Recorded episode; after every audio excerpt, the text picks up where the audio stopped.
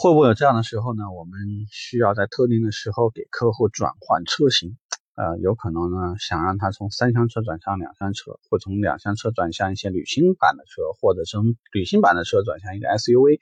甚至呢有的时候会建议客户去买 MPV。你真的为客户好吗？有时候是，是为了你帮客户分析了他未来所需要的一个需求，也许是隐性需求，在某一个时间需要触发到他的一个很底层需求的一个东西。但是有些时候就不是。简单的讲，很有可能你这个时候这样做，是因为某一款车型正在换代，或者是库存的这个时候出现了一些问题，或者呢是公司原本可以销售的一些车辆，由于行业客户的原因，或者因为其他的一些原因已经被销售掉了，所以导致你必须这个时候临时临了的做调整，引导客户购买其他车辆。如何做？我们聊一下这些事情。一方面呢，就是对于客户的预算而言，如果客户是属于按揭客户，也许说你从低配往高配的一些车型去引导，呃，是不会有什么问题，因为预算差别不大。我看过最夸张的，就是客户其实明明想买一台路虎的发现神行，这台车呢，其实也就是四十多万的车了，最后买了一台一百多万的这个揽胜运动版，就是他发现。这个原本呢一次性可以买车的钱，现在拿来交交首付之后呢，每个月无非还款嘛，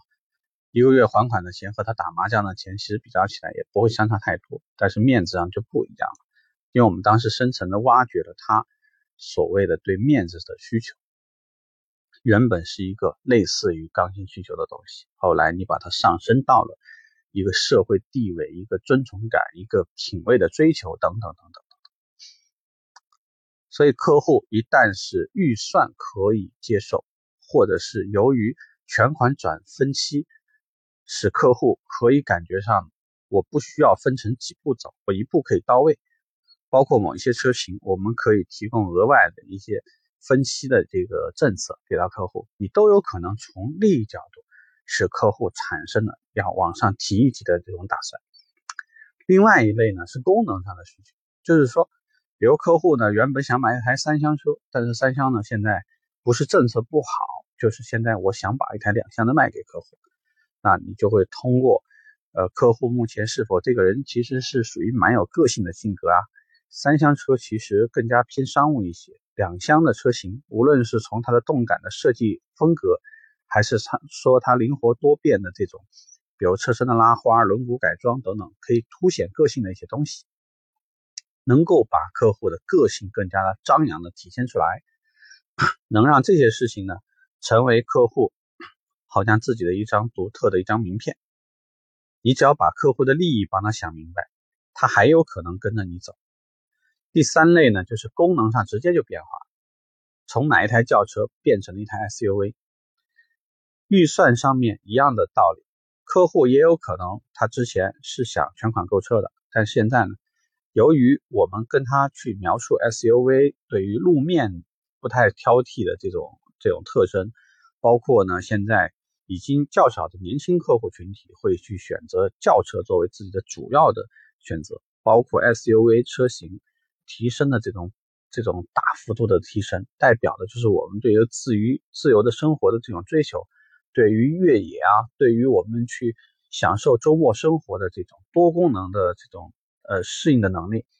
都想让客户感觉到，就是现在的人是大部分是不会买这个车型的。真实的情况，客户不需要知道，他只要知道他最后他接受的那种理念。最后呢，这个车型是否说在一些很多产品的一些产品介绍细节里面冲击到他，让他做了改变的想法，那么达到了你的目的，OK，这事儿的话呢就没有什么问题了。所以在车型变化时。一方面要懂得客户想听什么，不想听什么；一方面要对客户目前大致的状态要有一些分析。所以你给他建议、给他参考的时候呢，他会愿意听。一方面要关注客户的需预算，因为预算差异过大，客户是会放弃的。但是如果全款或者按揭，原本是按揭的，按揭首付和月供如果差距不大，你帮他描绘了一个更加美好的生活，客户也有可能会接受。